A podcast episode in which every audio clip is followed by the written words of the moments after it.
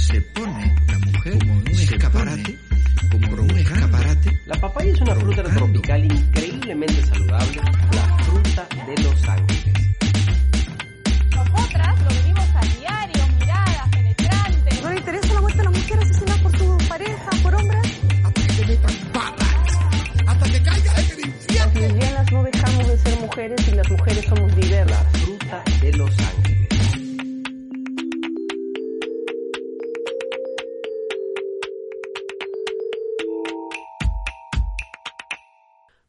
Nombre es Carolina Silva Santisteban. Y yo soy Ayla Rodríguez. Y esto es Papaya Show. El mundo a través de la papaya. Es decir, desde la visión de dos mujeres. Lesbianas. Bienven... No, perdón, perdón. Tu podcast lésbico. Favorito. Bienvenidos, bienvenidas, bienvenidas a un nuevo episodio, al número 16 del podcast. Qué loco, ya estamos en el episodio número 16. Y hoy hemos elegido un tema súper importantísimo, vital para tu tarea, para tu vida, que te va a ayudar un montón. ¿Cuál es, amor mío? Diccionario LGTBIQ+. Para que sepas toda, toda la sigla, toda la sigla y algunas palabritas más, en verdad. Básicamente para que entiendas eh, lo más posible, los así, los, los básicos, los indispensables de la diversidad.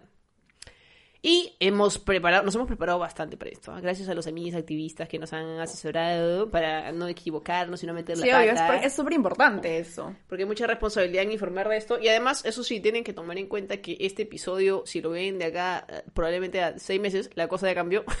ya hay nuevas palabras. Hayan aumentado. Eso es un tema importante porque ahora como que la gente se queja un montón de, ay, más siglas, ay, ya, ¿cuándo van a parar? ¿Qué más van a...?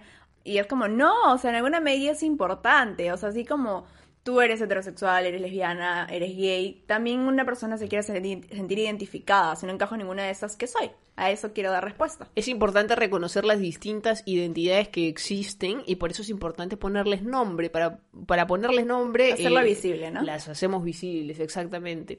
Y nosotros hemos hecho pues un gran esfuerzo para poder explicar así los básicos para que no hagas roche pues en la conversación el fin de semana en la- entre chelas, no, no, no quedes ahí como Cipriani.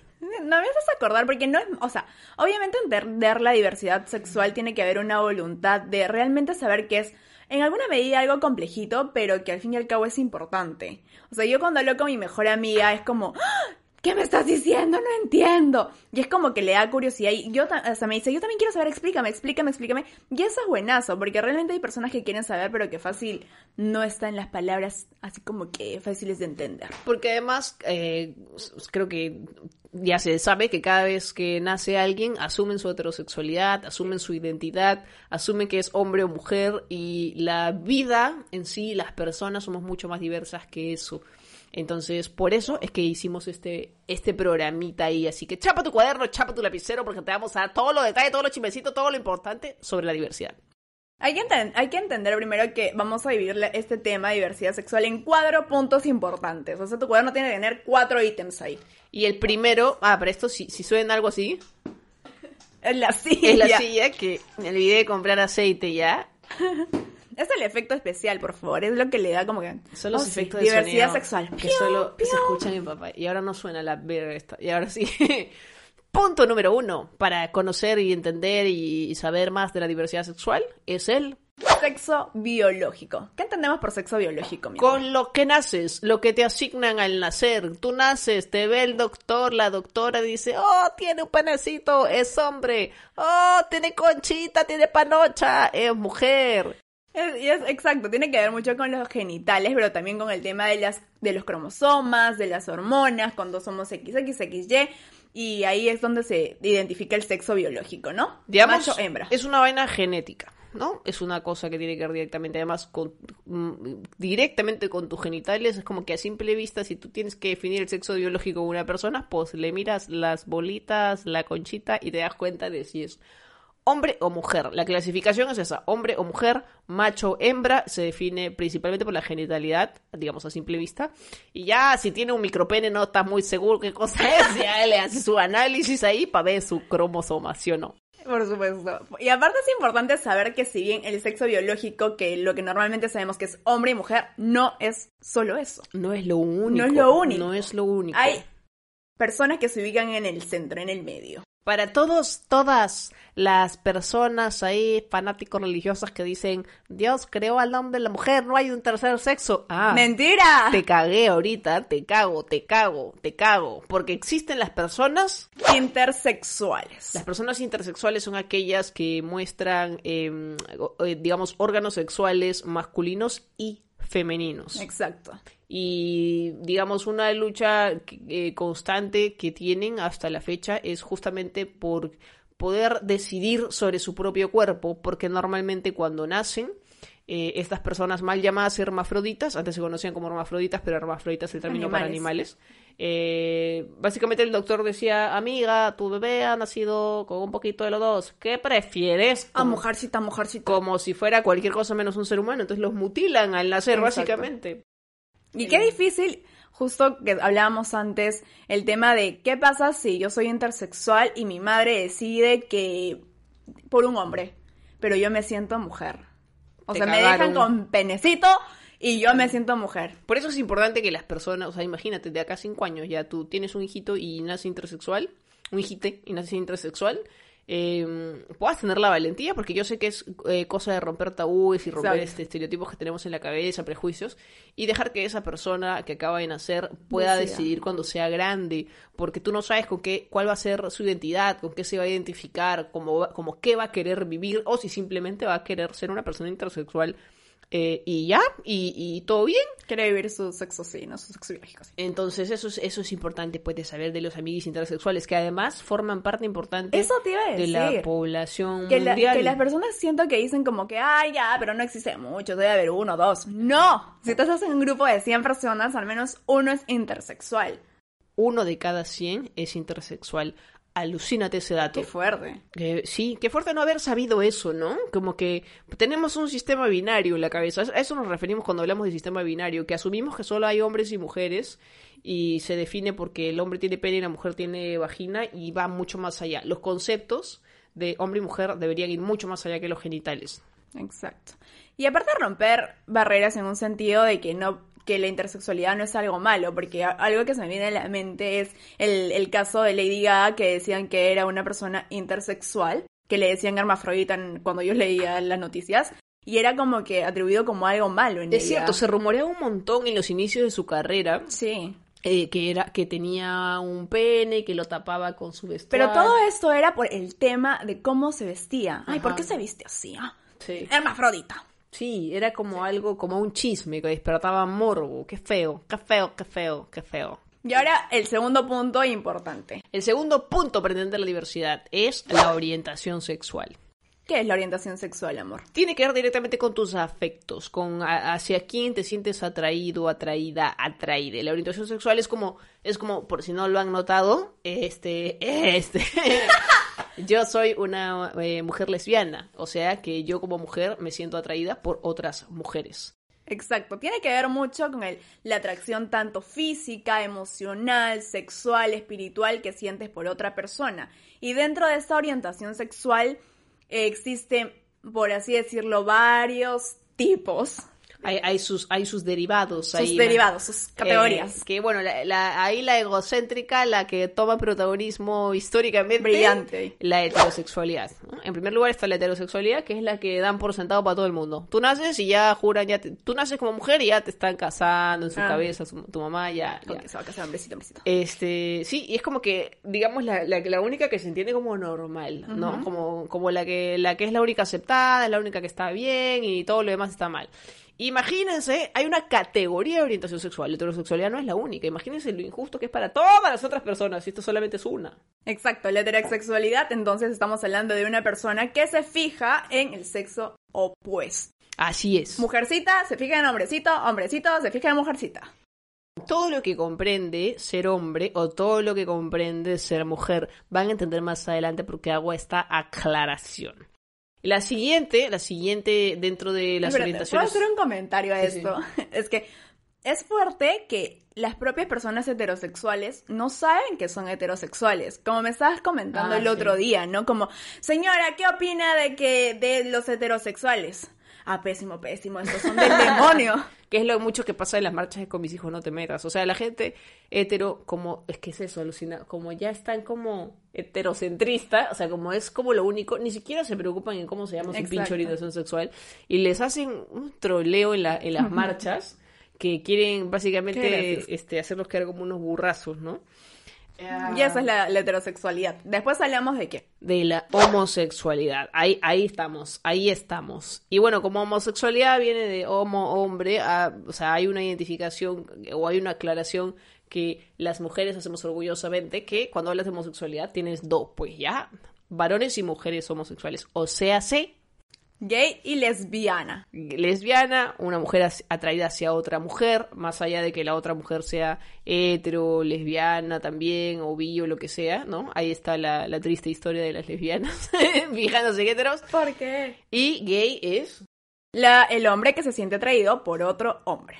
Y también está la bisexualidad. La bisexualidad. La bisexualidad es como.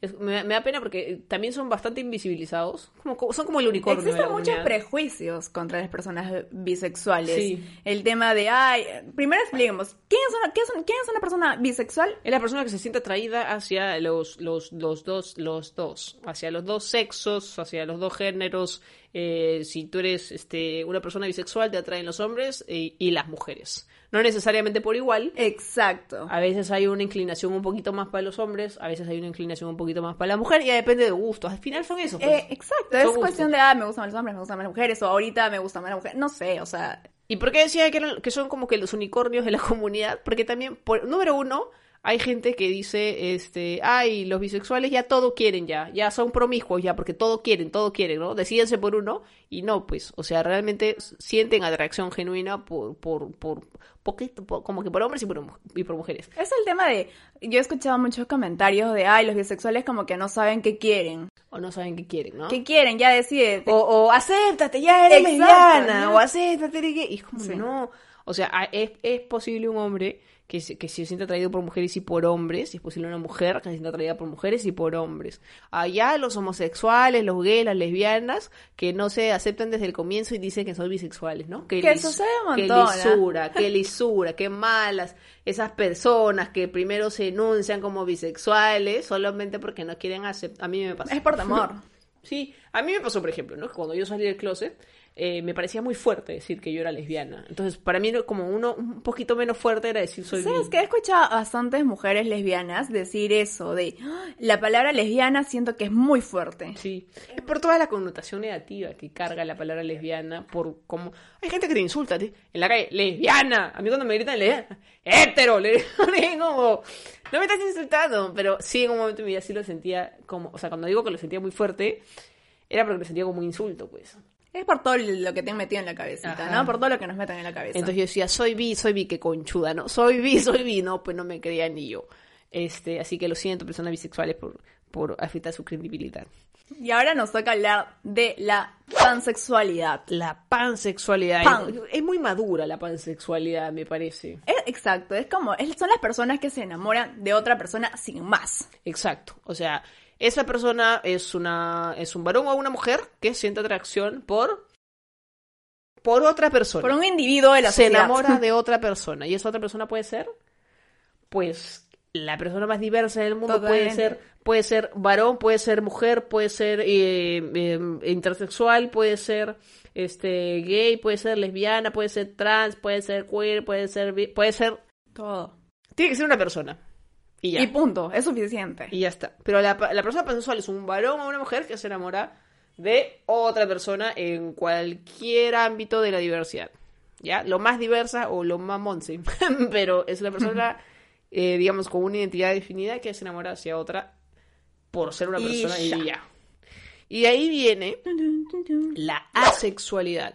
¿Sabes que yo, la primera vez, por ejemplo, que he visto un personaje asexual, no sé si alguien ha visto la serie Bojack Horseman, hay un personaje asexual y me pareció de concha su madre que hay un personaje importante, relevante para la historia y que además el tema de la sexualidad también era relevante porque se visibilizaba, se hablaba un montón. Cuéntales que, que, que, la eh, asexualidad. La sexualidad es pues eh, una persona que no siente atracción sexual, o sea, puede enamorarse como cualquier otra, pero no tiene atracción, no tiene ganas de tener sexo. Eh, ¿Sabes qué? Me has hecho pensar que ahora que estaba viendo como que historias y todo y había una doctora que preguntaba como, oye, ¿cómo les está yendo en la cuarentena? Y había personas que decían, ¿sabes qué? Realmente no tengo ganas de tener relaciones, nunca he tenido ganas de tener relaciones, no sé a qué se debe. O sea, siento que hay desconocimiento respecto que realmente existe la sexualidad. E incluso deben, deben ser personas que sienten bastante presión porque supuestamente a determinada Exacto. edad ya tienes tu primera relación sexual o deberías estar relativamente interesado o interesada en tener relaciones y son personas a las que no, no pues no, No no- no les llama.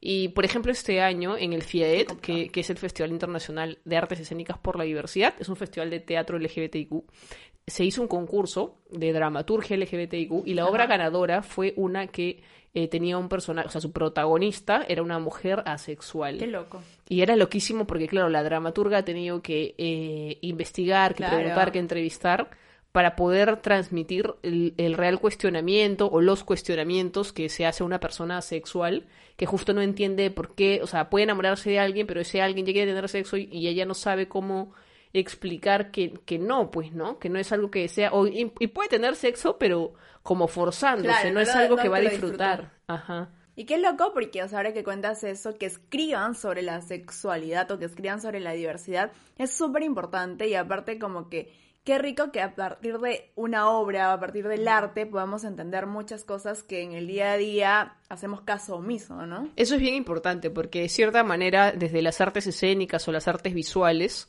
yo siento que, que eh, en- me, me- incluyo como artista en- hemos estado en deuda con parte gran parte de la comunidad LGBTIQ porque si bien se ha ido representando con el pasar de los años a personas homosexuales y eso que en sus comienzos eran personajes bien cliché hasta ahora hay personajes muy cliché que son homosexuales Em, digamos que todo el personaje gira en torno a su orientación sexual y se recurre a, a estereotipos.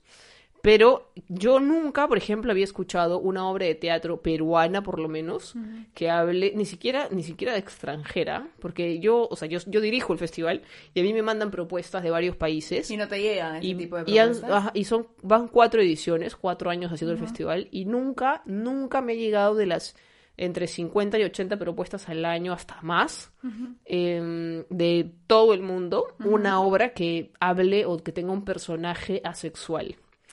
Eh, Entonces, eh, de hecho creo que fue una de las razones por las que el jurado le eligió también, porque visibilizaba una parte de la comunidad de la que casi nunca se habla y casi nadie conoce. Es que es eso, ¿no? Si bien, ok, en la sociedad como que la comunidad LGTBIQ en alguna medida no se le toma mucha importancia, dentro de la comunidad también hay falta de visibilización de, de los asexuales, de los pansexuales, de los bisexuales, como hemos estado hablando, ¿no? Y Claro. qué interesante que, que haya propuestas, o bueno.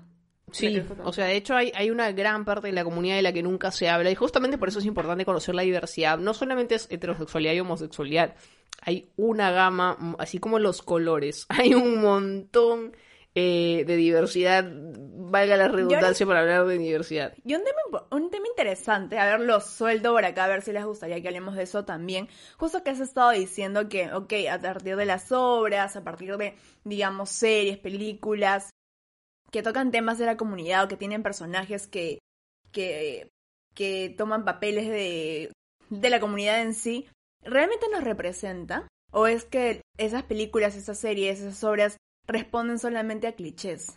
Es bien importante, para mí, por ejemplo, es bien importante, eh, no es eh, obligatorio, pero sí me parece importante que sea una persona de la comunidad quien sea la que esté escribiendo, o sea, si vas a escribir una obra de la comunidad, tienes que ser de la comunidad o tienes que estar, o sea, yo creo que es muy difícil para una persona pues. heterosexual, cisgénero, que hable de una de una realidad que no le atraviesa, ¿no? Ahí uno diría, ay, entonces no podemos escribir De no sé, nada. sobre reyes porque no somos reyes. Ya, pero yo creo que esto, sí, pero sí conoces eh, una situación de, de privilegio, de riqueza, conoces la noción, ¿no? historia, pero sobre afecto, sobre sentimientos, sobre formas de pensar que son tan desconocidas todavía, sí creo que es bien importante que sea una persona de la comunidad y si no, o por último de repente, no sé, pues una le- lesbiana, una mujer lesbiana que ha escrito sobre la sexualidad, de todas maneras creo que ya por ser de la comunidad ya entiende que es una realidad distinta Y lo otro sí hay un, un trabajo de investigación Eso. que tienes que hacer. Eso, definitivamente siempre tiene que haber un trabajo de investigación atrás, ¿no? Por eso, eh, yo digo, eso es un tema importante o interesante como para hablar en otro episodio. Sí. El tema de si las películas nos representan. Uy, eso está buenaza, eso está buenaza, sí, eso está, me parece, me, ¿Qué les parece? me gusta ese tema. Pongan en los comentarios si les vacila hacer que ese sí. análisis, ¿ah? Sí sí. Me gustó esa idea. Ahora hablamos, nos toca el tercer punto, ¿no? Ya hemos hablado del sexo biológico, hemos hablado de lo que es la orientación sexual, y ahora toca un tercer punto importante que es... La expresión de género. ¿Cómo te ves? ¿Cómo te ves? Eso es, es tan simple como eso. Eh, nosotros tenemos en la cabeza eh, cosas o características físicas o de vestir que se asocian a lo masculino y otras que se asocian a lo femenino.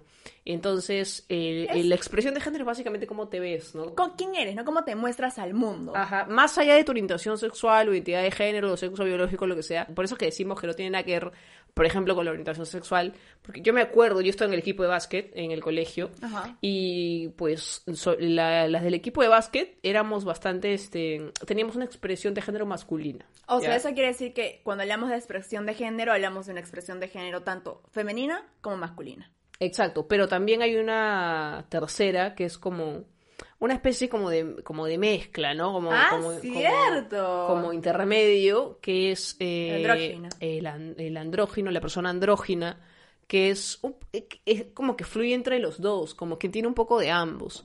Eh, yo, yo, por ejemplo, siento que estoy un poco de... de eh, yo, yo siento que soy andrógina para, para- No, sí soy andrógina, ¿no? soy andrógina, no soy totalmente masculina. No, soy no. andrógina, claro. Tienes andrógina. Man, soy andrógina. Sí, Sí, de hecho, tengo una totalmente. rutina estándar donde digo eso, pero sí. Eh, quería confirmarlo. eh, eh, sí. Es verdad. Este, pero, por ejemplo, lo- a, lo, a lo que iba es que cuando yo jugaba básquet y la mayoría de chicas tenía una expresión masculina, Ajá. una expresión de género masculina, pero eso no tiene nada que ver con su orientación. O sea, Totalmente. habemos eh, lesbianas como hay heteros, entonces eso no, no tiene nada que ver. Como chicos que son como aparentemente muy femeninos, que, que, que son como... ¿Qué hacer un comentario como qué fuerte el tema también de la expresión porque mm, yo he escuchado muchas veces yo he tenido compañeras en el cole también como que eran más relajadas, digamos, iban a las reuniones o iban a las fiestas con una polera, unos jeans, que no sé qué, y, y era como que los comentarios de las mamás de, ay no, ¿por qué no se viste bien? Ay, ¿por qué se está vistiendo como hombrecito? Claro. Este, ay no, seguro, le- está ahí, se le chorrea el helado. Porque se espera que la mujer tiene que estar asociada siempre a lo femenino, incluyendo su expresión de género, por supuesto. Entonces la mujer tiene que ser la que se ponga vestido, la que use tacos, la que se maquille. Cuando sabemos, y seguramente hay muchas mujeres que no son lesbianas y que ven el podcast, escuchan el podcast, sabrán que eh, eso no es cierto, ¿no? Y que no tiene un, puede ser heterosexual y simplemente no querer o no sentirse cómoda con el cliché de lo que es lo femenino Igual como... lo masculino. Exacto, igual como esa idea que se tiene de las lesbianas, como que las lesbianas se suelen vestir como que como hombres, ay, quieren ser hombres. O sea, yo soy súper lesbiana y me encanta ¿eh? maquillarme, me encantan Claro. los vestidos. me- Aunque yo soy, tengo mucho el chip de, para mí la ropa no tiene género. O sea, yo cuando voy a tiendas de ropa, siempre soy, ok, voy a la sección, que para mí eso está pésimo, a la sección de mujeres y, y también voy a la sección de hombres. Claro. Porque siento que es cool, man. O sea, yo encuentro en, en, en la sección de hombres ropa que digo, ¿qué lo más? ¿Por qué Claro. eso no está en las mujeres? Porque hay un A, a mí también me mujeres suele gustar más la ropa que está en la sección de hombres. ¿Qué onda con las flores en la ropa de la mujer y la, y la escarcha en los jeans? O sea, Es verdad. a mí no suele gustarme casi nada de la sección de mujeres, casi nada. Pero, por ejemplo, cuando intento probarme algo, entre comillas, de hombre, suele ser como muy de espalda ancha, este, no, no sé, pues juro que los peruanos son bien ahí Es que eso, despachados eso nada tiene que ver mucho con, con lo que te... O sea, tu estilo en un sentido de cómo usas la ropa. Tú eres, ok, tienes un estilo andrógino, pero te gusta la ropa ceñidita. O sea, tú no eres de usar polos anchos, tú eres más, ok, que me, que me cuadra acá, que se apretadito acá. Eso es. Porque igual, pues, o sea, soy andrógina, soy mujer y me gusta ser mujer y me gusta Pero mostrar eso la no tiene nada que ver. Porque es como, yo digo que a mí que me gusta usar vestidos, que tengo una expresión de género mucho más femenina, me encanta usar unas poleras gigantes, Claro. me encanta usar unos bombers, unas casacas de jean gigantes, o sea, eso, ¿me entiendes? Que no tiene nada que ver por eso digo que la, la ropa no debería tener género. Si es para hombre o si es para mujer. Sí, pues deberían haber como que camisetas aquí, ¿no? Ceñidas, Exacto. sueltas, bomber, jeans aquí de determinado tipo y ya. Porque sí es cierto. Como debe haber es- chicos que les encanta ponerse blusas o polos más seguiditos, con flores, con brillantes, con escotes, con la, la abertura mucho más grande. O sea, por eso digo, la Porque- ropa no tiene que tener género. Porque está ahí, o sea, realmente es harto estereotipo. Porque, por ejemplo, eh, no sé en qué momento se pusieron de moda los jeans así altos a la, a la cintura. La cintura. Este, yo no uso jeans a la cintura y ahora todas las marcas solo sacan jeans a la cintura. No saben lo difícil que es para mí comprar pantalones, maldita sea, porque ahora todos son así y asumen que todas las mujeres les gusta. Y Quieren yo, yo una eso. vez hice una rutina de stand-up en un show sobre eso y yo dije, levanten la mano a las mujeres que no les gustan los, los jeans a la cintura. Un culo de mujeres que levantó la mano. Entonces es como, realmente, marcas de ropa, dejen de pensar que la mujer es de un solo tipo. Es que, o sea, supongo que es como que lo que eh, se consume más, por así decirlo. O sea, el mercado de la, la ropa, de la moda, obviamente está Pero yo estoy segura que si hu- hubiese una tienda, seguramente hay muchas marcas, lo malo es que la mayoría de veces no tienen sus propias tiendas físicas de ropa andrógina, ¿no? O ropa sin género en todo caso. Eh, iría mucha gente. Iría, yo conozco, yo nomás conozco un montón de gente que se sentiría Bueno, abriendo el negocio en 3, 2, 1. ya saben, ya, ahora que no puedo abrir, mi- ahora que no puedo abrir mi escuela de teatro, voy a vender ropa en vodevil, así que ya saben. Esa es, esa es la expresión de género, entonces. Cómo tú te muestras al mundo respecto a tu ropa, respecto a tus gustos en, en la moda. Y en el último punto de la diversidad sexual tenemos a una que está súper invisibilizada, que creo que es una de las eh, poblaciones de mayor vulnerabilidad dentro de la comunidad LGBTIQ.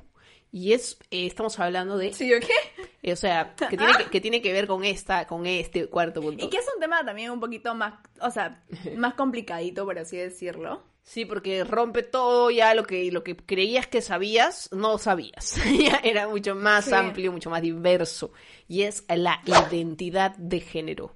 Punto número uno, sexo biológico. Punto número dos, orientación sexual. Punto número tres, expresión de género. Punto número cuatro, identidad de género. ¿A qué nos referimos cuando y, todos- hablamos? y para esto todos tenemos una identidad de género, ¿ah? No es que ideología de género. May, todos, todos, todas y todes tenemos una identidad de género, solo que no tenemos la misma.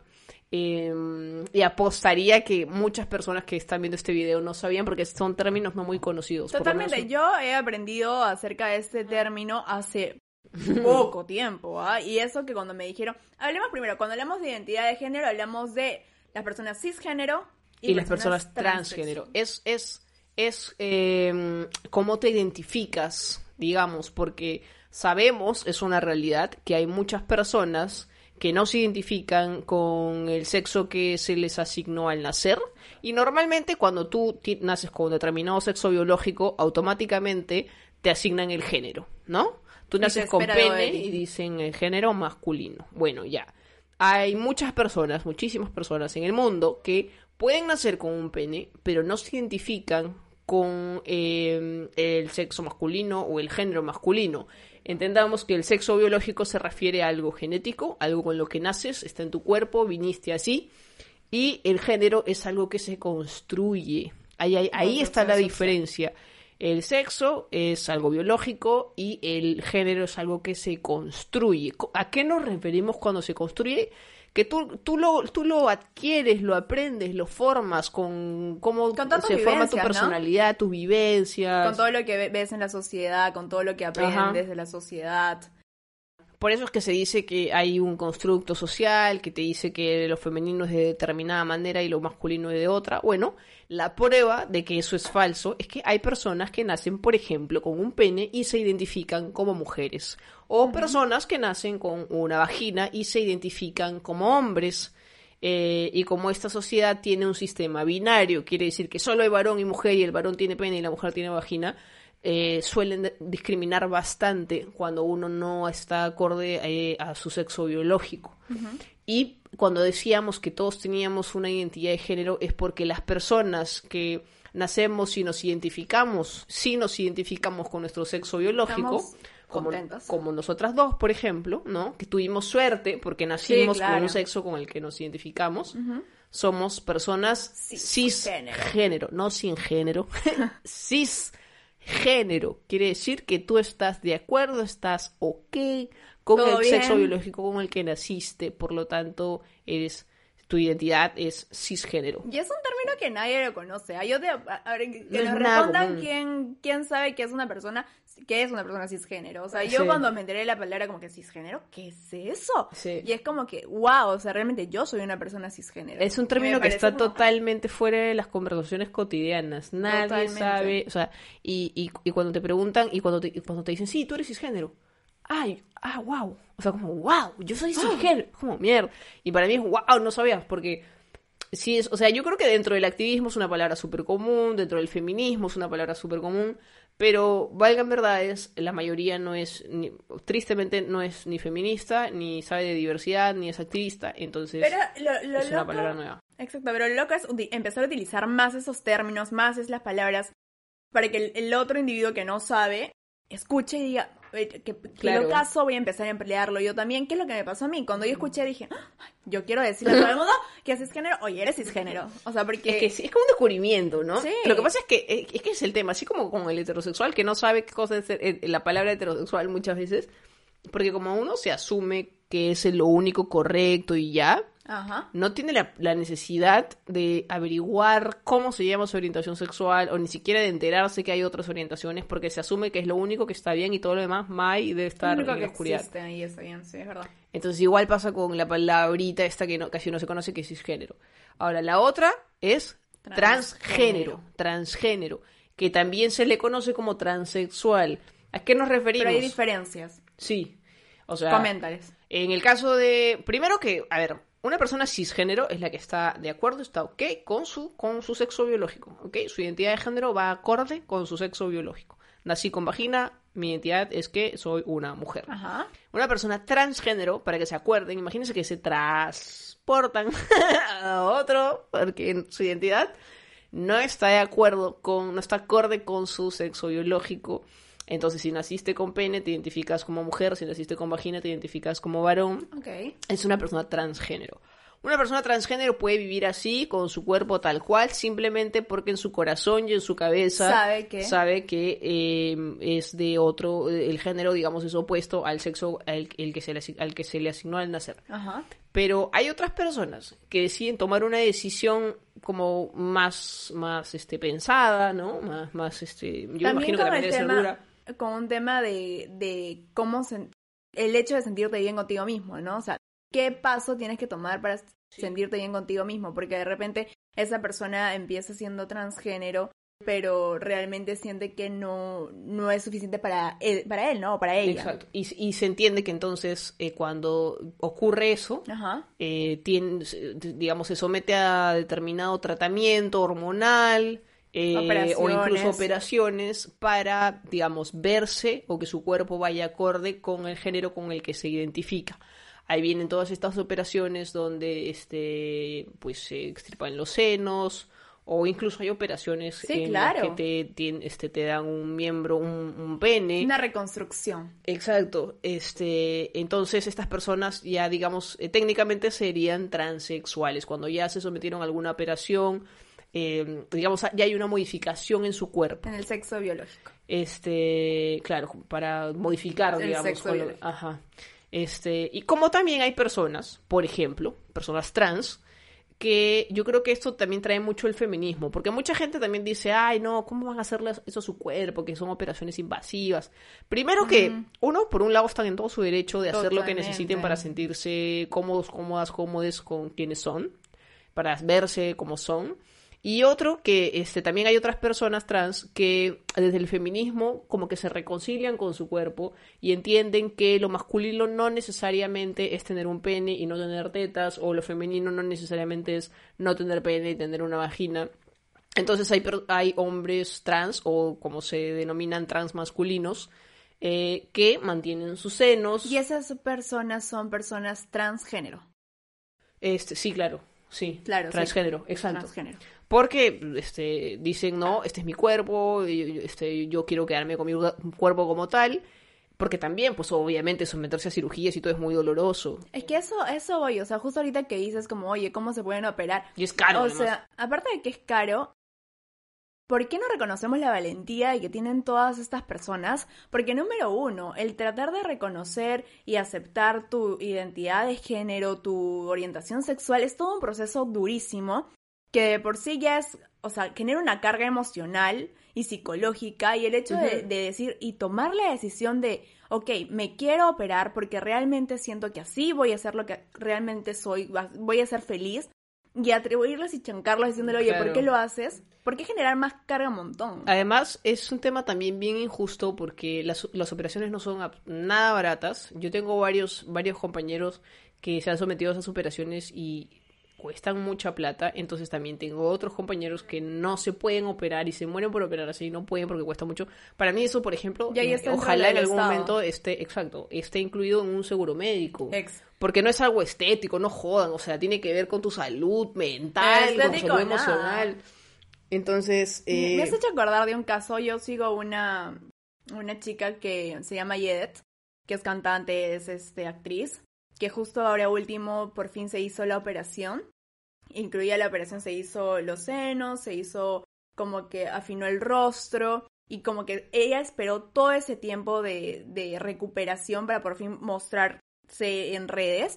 Y cuando lo hizo, o sea, fueron más las críticas de, oye, te veías mejor antes, oye, No ¿por qué lo has hecho? Oye, y realmente esta persona contaba, o sea, yo me sentía feliz cuando no lo mostraba en redes y cuando lo hice, o sea, me dio ansiedad, me deprimí, porque realmente la gente no me acepta y no me apoya. en- en Es, un poco la historia de, de, o sea, la gente que tiene la manía de hablar el físico de la otra. O sea, si ves a la otra persona feliz, a ti, a ti ¿qué, te jodes? Es lo mismo que le, que le decimos a la gente que no está, entre comillas, de acuerdo, como si se hubiera pedido su opinión, con la diversidad, con las personas diversas o las personas de la comunidad LGBTIQ. Porque, porque no nos dejan ser felices. O sea, que una persona trans tome la decisión de someterse a cirugías. ¿A ti qué te importa? O sea, ¿a ti, a ti decisión. qué daño te hace? Esa persona va a ser más feliz. Yo conozco eh, y le mando un saludo a mi amiga, si nos ve, Javiera Arnillas, actriz y modelo, que hace poco se sometió Sí, sí eh, a la- este, le hicieron una vagina. Y se siente feliz. O sea, se siente, es, es feliz. Y, o sea, todo lo que ha tenido que esperar, es lo que digo, todo el proceso, para que por fin que se dé esa operación. De hecho, ella tuvo que viajar. O sea, ella tuvo tiene que un lejos. Sí, y tiene, tiene un canal de YouTube donde ha documentado todo eso. Qué bello. Donde ha, ha contado todo desde, desde que, desde que Qué dice ya me voy a importante, qué operar. lindo hasta que haya hecho eso. Sí. Porque hay muchas personas que de repente quieren hacerlo, pero tienen miedo, tienen, tienen miedo, eso es, ¿no? Sí. Y hay otra persona que lo haya hecho y que cuenta su experiencia y que todo ha sido bien y que, y que ahora está feliz. Buenazo. buenazo. Y una tercera arista, digamos, una tercera clasificación cuando hablamos de identidad de género, que esta vaina ya es para que te huele la, para que te huele el cerebro, amiga, amigo, Qué loco. eh, heteronormado, que es, eh, hablamos de las personas eh, de género fluido, que en teoría están dentro de las personas trans, o sea, se supone, pero cuando hablamos de personas de género fluido, de, justamente es lo que su nombre dice. Fluyen, transitan entre ambos géneros, eh, porque hoy día se pueden sentir de una manera y mañana de otra o de ninguna. Digamos que son personas bien libres, bien, bien libres de, de etiquetas. Eso, de etiquetas. No, li- libres en otro sentido no mucho, pero libres de etiquetas. Esas son las personas de género fluido. Em, O sea, que un día se pueden sentir como que hombres. es un poco como cuando hablamos de las personas queer, ¿no? Ajá. Ahora, sí es, o sea, si ustedes entran a a averiguar de los términos, van a encontrar varias definiciones incluso un poco diferentes, porque a la larga es, que, es como que en verdad no deberíamos etiquetar a las personas de género fluido, porque justamente son no eso. justamente son eso. O sea, es como, no hay algo concreto. Lo Que concreto es que fluyen. Eso. Eh, ni mujeres ni hombres son personas de género fluidos, personas no binarias. eh, Fluyen. y, y si sabemos todo el sistema de todos los países del mundo y del universo entero es como un sistema binario de hombre y mujer y las personas de género fluido No son otra huevada, brother, son otra otro nivel, otro nivel, son el futuro. Qué Eh, loco. Qué lindo. Que eso es lo que se habla cuando pensamos en la teoría queer, que es eh, el ideal sería que no hayan etiquetas. El ideal sería que no tenga, no tengamos la necesidad de hablar una sigla LGBTIQ y explicarle y demás. El ideal sería que cada persona se sienta como le da la gana, se vista como le da la gana y se enamore de quien De le quien nazca, de quiera. quien le dé la gana y que nadie moleste.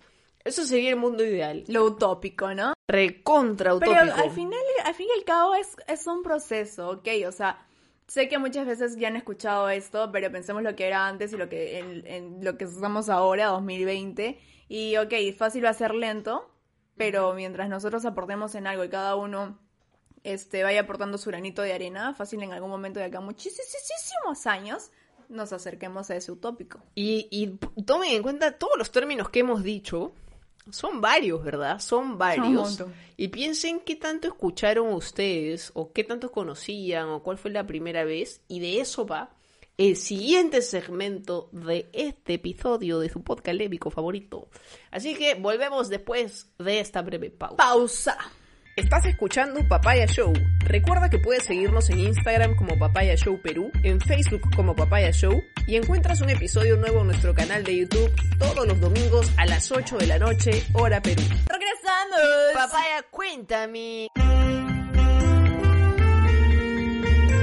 Qué bonita esa cuña, qué bonita, qué bonita. Ya, ahora sí. Estamos todas este, ahí con novedades. Para quienes no saben, en nuestra cuenta de Instagram todas las semanas estamos soltando preguntas para que eh, nos manden sus comentarios, qué cosas opinan, qué sé yo, sus opiniones, que quieran que salgan en los episodios, en el programa. Es justo preguntas relacionadas al tema que vamos a tocar en el próximo episodio y como hoy hemos hecho el diccionario LGTBIQ+, soltamos una pregunta que era ¿cuándo y cómo fue la primera vez que escuchaste la palabra homosexual y transexual?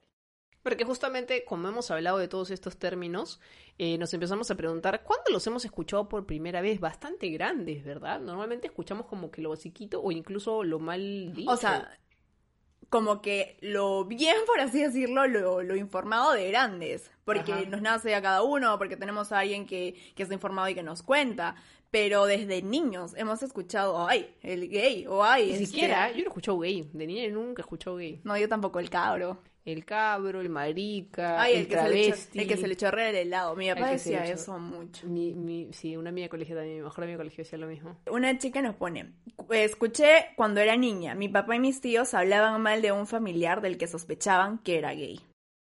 Es que es eso, ¿no? Cuando- en, en épocas pasadas era como, la referencia era súper negativa. Ay, no. Habladurías, ¿no?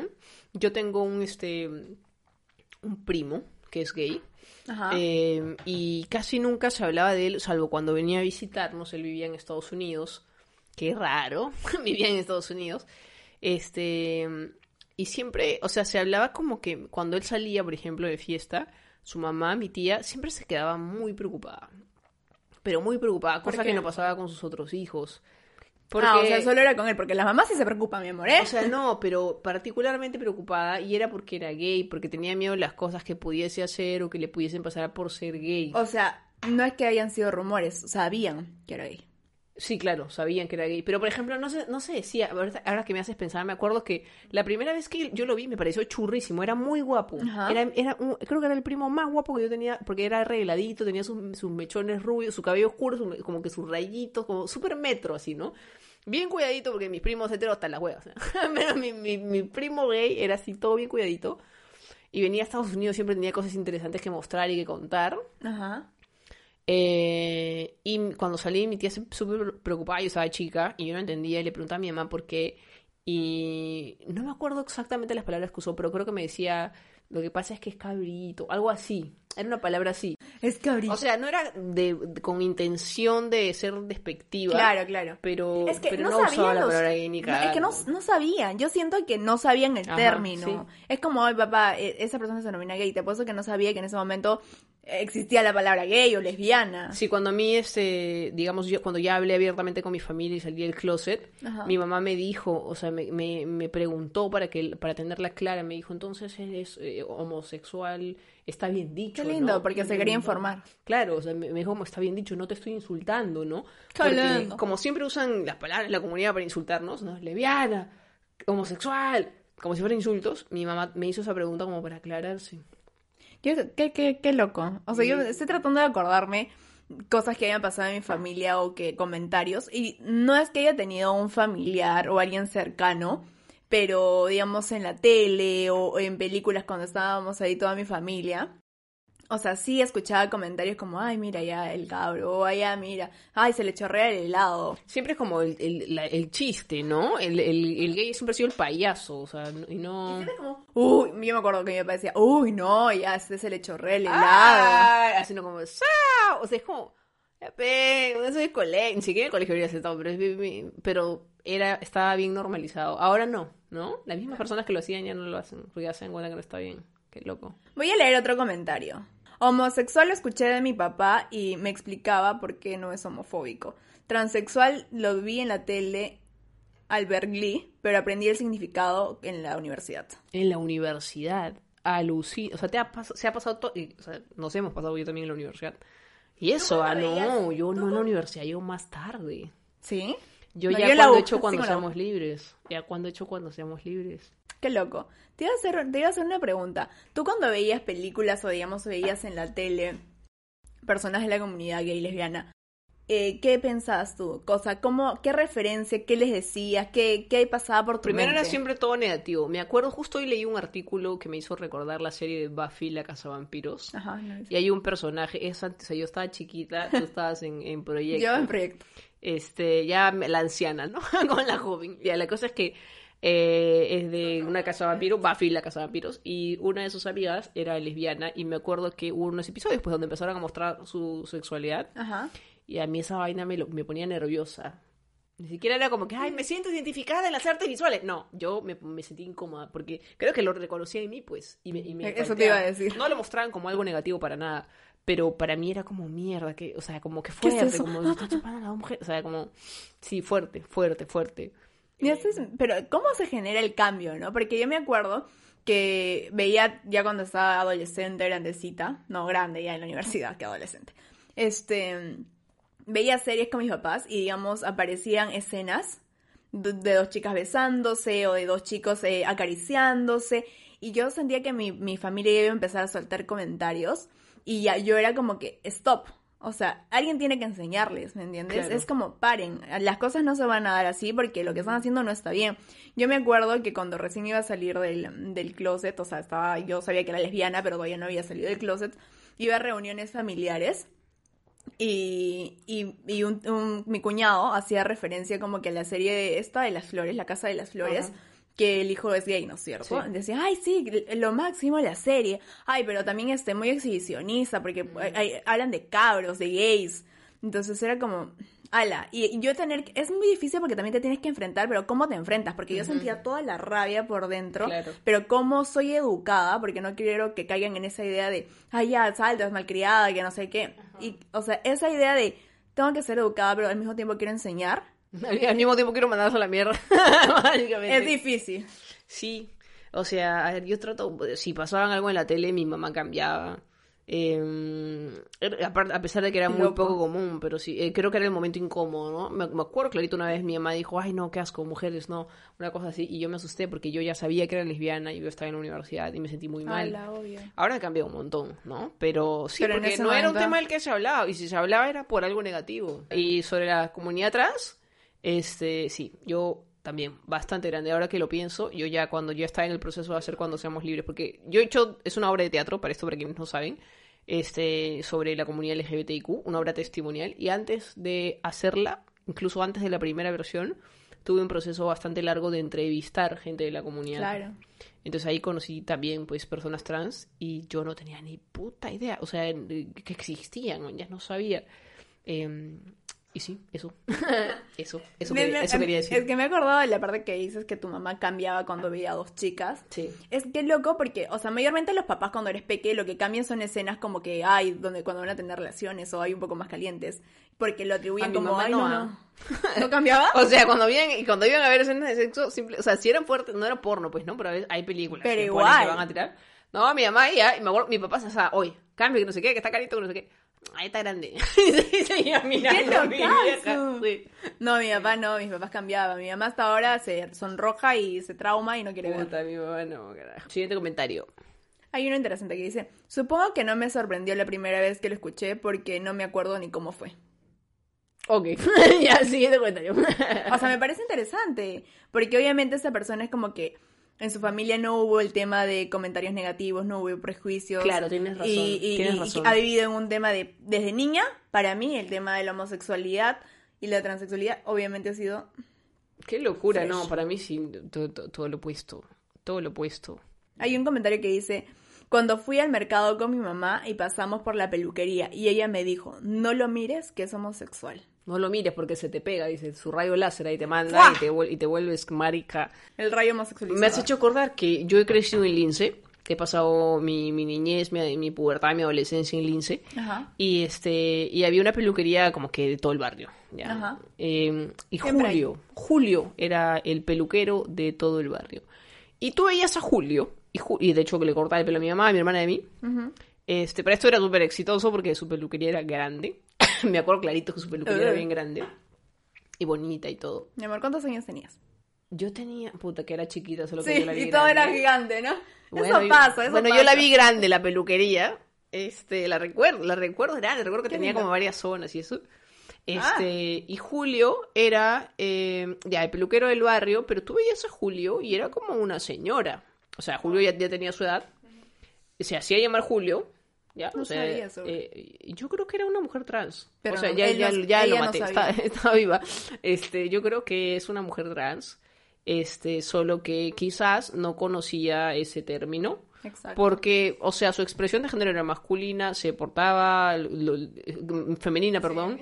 Este, eh, su expresión de género era femenina, se, se portaba básicamente como lo que entendemos como una mujer, solo que todavía le decían Julio. No sé, no sé ahora, ¿no? De repente es un...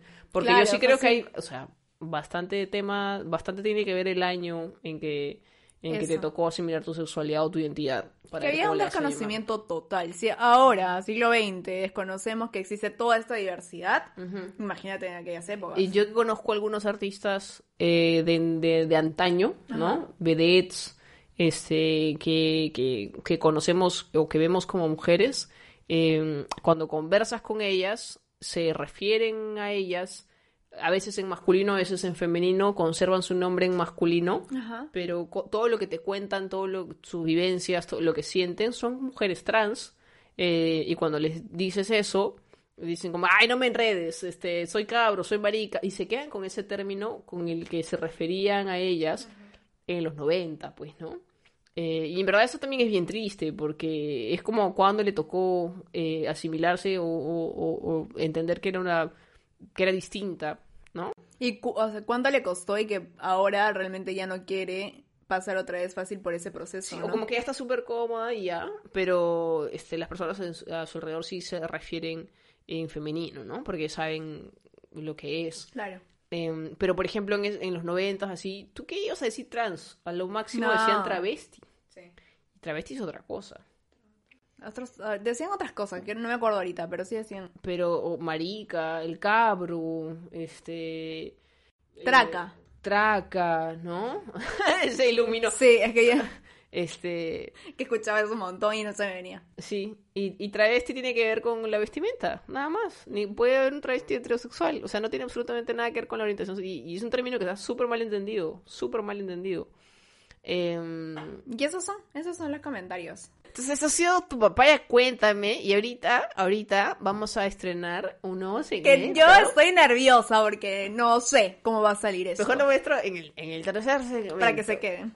Estás escuchando Papaya Show. Recuerda que puedes seguirnos en Instagram como Papaya Show Perú, en Facebook como Papaya Show y encuentras un episodio nuevo en nuestro canal de YouTube todos los domingos a las 8 de la noche, hora Perú. Estamos de vuelta para esta parte del programa. El tercer bloquecito, ¿no? Para quienes están escuchando el programa de Spotify y acaban de escuchar lo que acaba de sonar, es una bolsa de marshmallows que Nos nos hemos puesto más así dinámicas. Vamos a hacer un jueguito. Que de hecho ya, yo una vez me lo hicieron a mí en una entrevista y me Y pareció... cuando me contó, yo estoy pero sudando. Entonces, como para, como para quien quiere practicar lo aprendido del diccionario de la diversidad, este, cada uno se va a poner marshmallows, todos los que pueda, en su boca. Y mientras los tenga en su boca, va a decir una palabra, ¿no? Una palabra diversa, una palabra de las que hemos aprendido. Este, y la va a decir a la otra. No, ella, por ejemplo, no me va a decir qué palabra está diciendo. eh, y yo tengo que adivinar lo que está diciendo. Y no solo tengo que adivinar, sino tengo que decir qué significa. ¿Ok? Acá vale equivocarse, vale decir, estamos aprendiendo. así que- Totalmente. Este, se ganaron los de Spotify porque no van a, a ver esta cosa que para mí es un poco. O sea, de hecho, igual van a escuchar el. el, el- van, a Van a ver la baba ahí. Bien la cara de Gailé, bien la cara de Gailé porque le he Yo no haría eso. Así que tú empiezas o yo empiezo. Ya te empieza, vamos a hacer la prueba. Ya. Ok, procedo a ponerme. Ay. ¡Ay, no! Es que no sé, necesito que vean su cara. Solo te entran tres. No, no, no. Dale, dale. Dime, se van a derretir. Ah, Se ganaron los de Spotify.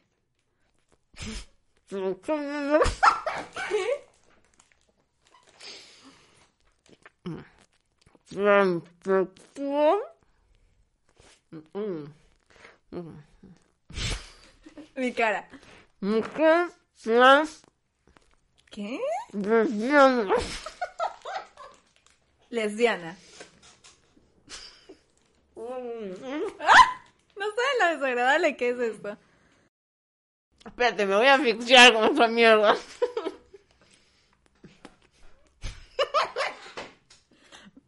Con la boca abierta, güey.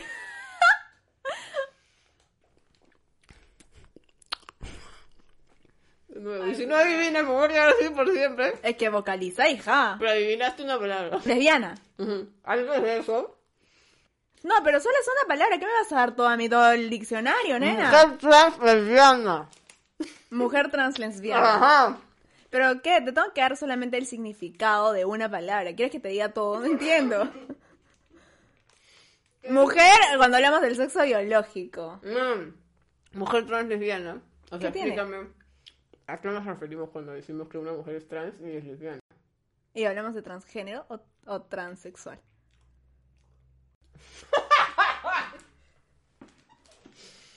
O sea, que sea. La cosa es que te digo, ella es una mujer trans lesbiana. ¿Qué cosa es? ¿Qué cosa estoy diciendo? Que, una, que es una mujer que... Es que no sé cómo sé cómo explicarlo. Perdiste, perdiste. Ya, porque este es un ejemplo, ¿ya? Una mujer, de hecho eso no nos olvidamos. Es que no sé si decirlo como... Es un chico que no se identifica con... su- ¿Está bien? Claro, no sé como varón. nació como varón, no se identificaba con su sexo de si, y se siente como una mujer, pero es una mujer que le gustan las mujeres. es ¡Eso! Muy bien, muy bien. Respuesta. Din, din, din, din, din, din. Respuesta correcta. Ya, una vez nomás cada una, ¿ya? Porque me, me va a Solo dar. una palabra, es too much. Es que así es más difícil, güey. Así, así más bonito, ¿sí o Ya, no? entonces voy a escoger bien. ya. Te, te fregaste. ya. Ya, a ver. Gailé Rodríguez Carpio está Me procediendo. voy a esconder. Se está escondiendo detrás del antipop para ponerse todos los marshmallows. Va uno, Te va uno. odio. ¿Cómo con ¿Quién sería capaz de lograr que Gailé Rodríguez se meta todos los marshmallows? Escúchalo. ya, ya. Hombre, Hom- ¿Hombre? suscríbelo. Hombre, suscríbelo transexual. Ah, está. Ay, carajo. Cada rato sé que me gomeo con esta cosa. Hombre cisgénero pansexual. Y a ver, soy un Ya, máximo. ya. El hombre cisgénero. El hombre cis...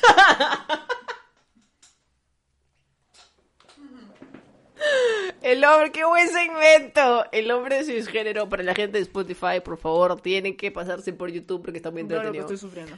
El hombre cisgénero pansexual. Es un hombre que, o sea, nació como, como varón, nació con pene, su sexo biológico es un macho, hombre, este, nació con su penecito, es cisgénero, está conforme con eso, su identidad de género es masculina, eh, y como es pansexual, siente atracción por este por cualquier persona más allá de su orientación sexual, identidad de género, expresión de género, simplemente se enamora del corazón. Nada más. Ahí está, qué buen seg qué buen, qué buen segmento, qué buen segmento. Ya, siguiente, una más. Qué difícil, déjame decirte eso de hablar con esta cosa, ¿eh? Yo te juzgaba porque te decía, solo te entran tres y a mí solo dos. A la miércoles, mi amor. Dale, dale, yo puedo. Solamente que hay que... Tengo miedo. Persona no binaria. ¡Eh! No binaria es que no se identifica con ningún género. Es una persona que no se identifica con ningún género, ni masculino ni femenino, sino que vive la vida con su- en su libertad. No, no puedo hacer esto en la vida. Pues, amor, hay personas que de repente les da asco. Eso casi último. Disculpe, pero a mí esas cosas me... Se acaba la batería, amorcito. Espérate. No me quiero meter eso que ya está en mi boca. No es muy clase. Ah. Qué desagradable, nena, ¿eh? Me voy a meter uno rosa. Qué asco, ¿verdad? que la- Pero me se viene al costado. ¿sí? Debería estarte lo más difícil, ¿no? No, yo no vale que usted está.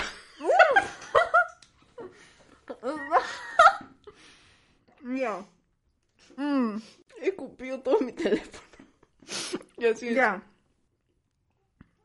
Pero... No, se me escucha pero clarísimo. ya. Persona Persona intersexual intersexual. asexual. Ah, ya. Es una persona que nace con ambos este genitales o, o parte de ambos genitales, o sea, tiene vuestras de, de ambos genitales, masculino y femenino. Y además no siente atracción sexual por otras personas, ¿no? No tiene interés en el sexo. Se puede enamorar, obviamente, como cualquiera, pero no tiene interés en, en las relaciones sexuales. Din, din, din. ¿Qué les pareció? ¿Qué les ha parecido este juego? No me gustan los más, me los es lo peor. Quiero buitrar yo también. ¿Qué les ha parecido este juego, amiguis? Está, está gracioso, ¿no? Vamos a ver si Ya, lo mantenemos. Pónganos en los comentarios si les ha gustado. Por favor, voten que no. Y Y si, propongan juegos. y si no, volvemos a jugar, jugamos otra cosa en el próximo episodio. Esto ha sido su podcast lésbico favorito. Ya saben que nos encuentran en las redes sociales, eh, eh, digamos Facebook, Twitter, ya tenemos Twitter. Ay, sí, síganos como Papaya Show. Eh, Papaya Show Perú, Perú. Papaya Show Perú. Estamos también en YouTube, donde están viendo el estreno de este Como episodio. Papaya Show. Este, como papá, como, como Papaya Show. Perdón. Y estamos en Instagram como Papaya Show Perú y en Facebook también como Papaya Show, que creo ya lo había dicho, pero ahí estamos. Ahí estamos todos los domingos a las En 8. Facebook estamos solo como Papaya Show. Por eso.